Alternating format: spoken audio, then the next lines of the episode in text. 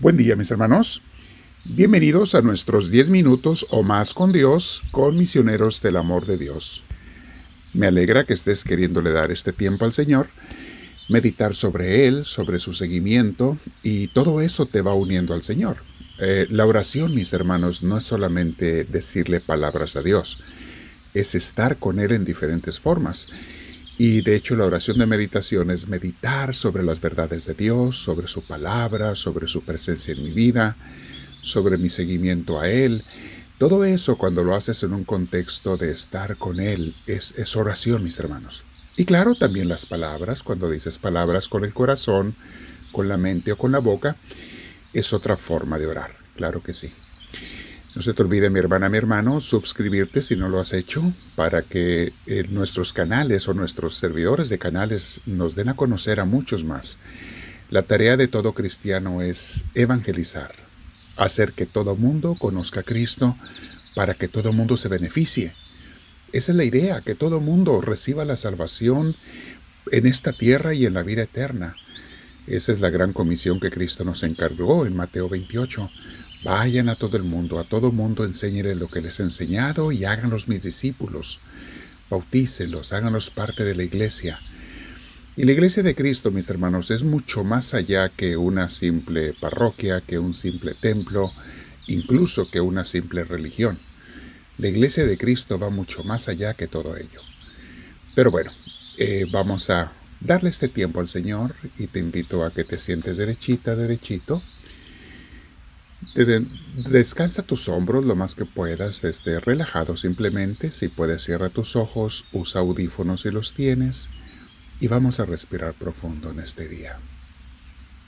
Así comenzamos cada oración, haciendo paz con nuestra mente, con nuestro cuerpo y utilizando para ello la respiración. Suavemente respiramos. Invita con tus deseos o palabras al Espíritu Santo el Espíritu bendito, ven a mí, te lo pido. Lléname de ti, mi Señor. Gracias por escucharme. Te amo y enséñame a amarte como tú te mereces, Dios mío. Bendito seas.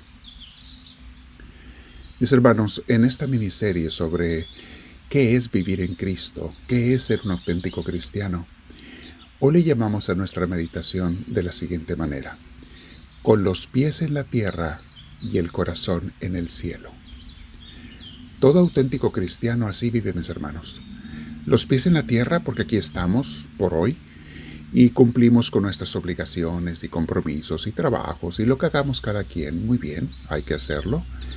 Hay que ser personas responsables, moralmente bien portadas, lo más que podamos. Este, eso es parte de, nuestra misión en la tierra, mejorarle la vida a otros, ser felices, ¿por qué no? Los pies en la tierra, pero el corazón en el cielo. Así vive un auténtico cristiano. Vive aquí, pero no pone sus esperanzas ni su más grande amor aquí, ni en las cosas materiales ni en las personas queridas. No dejes de querer a tu familia, a tus seres queridos. Es más, ámalos más de lo que ya los amas, pero con el amor divino, con el amor de Dios. Pero sobre todo, ama primero a Dios para que puedas amar mejor a tu familia. Recuerden una frase que siempre les repito. Nadie ama mejor a su familia que el que ama en primer lugar a Dios. Ese es el mejor papá, mamá, hermano, hijo el que ama en primer lugar a Dios es el que mejor ama y más completamente a su familia. El cristiano, mis hermanos, se preocupa por sembrar el reino de Dios en la tierra, como lo dijo Jesús en, sus ejemplos. Déjense de buscar las cosas de la tierra, de preocuparse por las cosas de la tierra. No hace mucho lo meditamos. Busquen primero el reino de Dios y todas las demás cosas les serán por, dadas por añadidura.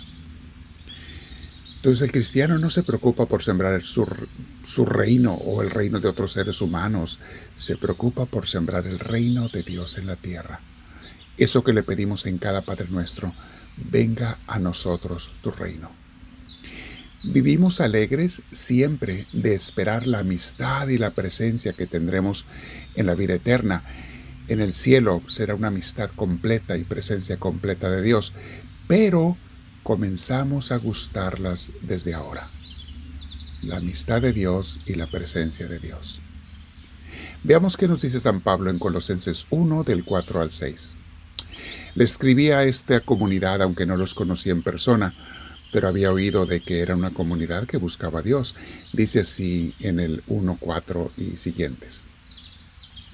Hemos oído de su amor por los demás miembros de la Iglesia, pues están esperando la herencia que les está reservada en el cielo y que conocieron por la palabra de la verdad, o sea, por el Evangelio. Ya está entre ustedes y lo mismo que va creciendo y dando frutos por todas partes en el mundo, también lo hace entre ustedes desde aquel día en que recibieron y conocieron el don de Dios en toda su verdad. Palabra de Dios. Felicidades les dice que se aman unos a otros con ese amor cristiano. Pero también felicidades porque ustedes ya tienen su corazón en el cielo. Están esperando a Dios están esperando ese, ese triunfo, ese premio inmenso que Dios les va a dar en el cielo. Y esto lo conocieron por la palabra del Evangelio. Mis hermanos, conforme meditamos el Evangelio y buscamos a Jesús diariamente, nuestro corazón se va ensanchando de amor a Dios. Nos vamos haciendo conscientes de su presencia constante en nuestra vida todos los días y a cada momento. De hecho, los más avanzados en la vida espiritual ya casi todos a todas horas, todo el día piensan en Dios. Y todo lo que les pasa, de una o de otra manera, lo relacionan con Dios. ¿Qué quiere Dios que haga aquí? ¿Qué me está enseñando? ¿Cómo quiere que supere esta dificultad? ¿O por qué me está regalando esto? Gracias Señor, esta cosa bella que estoy recibiendo, el trato amoroso de otra persona, etcétera, etcétera. Mis hermanos, cuando una persona es auténticamente cristiana, de repente Cristo comienza a ser nuestra cabeza. Porque Él, como dice San Pablo en los mismos Colosenses capítulo 1 versículo 18, Él es la cabeza de la iglesia. Y nosotros somos su cuerpo. Ahí lo dice San Pablo muy claramente. Veamos cómo dice también en Colosenses 1, 10 y siguientes, que nos explica cómo vivir en Cristo, cómo nos transforma el vivir en Él les está hablando a ellos. Acuérdense, San Pablo dice, oramos para que lleven ustedes una vida digna del Señor y de su total agrado, produciendo frutos en toda, en toda clase de buenas obras y creciendo en el conocimiento de Dios. Vean lo que es la vivencia cristiana. Qué hermoso. Produciendo frutos, llevando una vida digna de Dios, y creciendo en el conocimiento de Dios. Nunca dejamos de crecer en el conocimiento de Él. Sigue hablando. Para que se muestren fuertes en todo sentido ustedes, fortalecidos por la gloria de Dios. Que puedan sufrir y perseverar sin perder la alegría. Vean, San Pablo está consciente de que vienen problemas en la vida. Dice, pero que puedan perseverar siempre sin perder la alegría. Y sigue hablando. Y que den gracias al Padre que nos preparó para recibir nuestra parte en la herencia reservada a los santos en su reino de luz. Él nos arrancó del poder de las tinieblas y nos trasladó al reino de su Hijo amado. ¿Notan cómo insiste en el reino, mis hermanos? En Él, sigue hablando, en Él nos encontramos liberados y perdonados. Él es la imagen del Dios que no se puede ver y para toda criatura es el primogénito. Palabra de Dios. Tenemos mucha comida para masticar y digerir, mis hermanos. Tenemos mucho luz para meditar en este día. Piénsalo, medítalo con el Señor. Estas palabras hermosas. Tengo y quiero tener los pies en la tierra, pero mi corazón en el cielo. Ya desde hoy en día, vivir la gloria de Dios. Háblame, Señor, que tu siervo te escucha.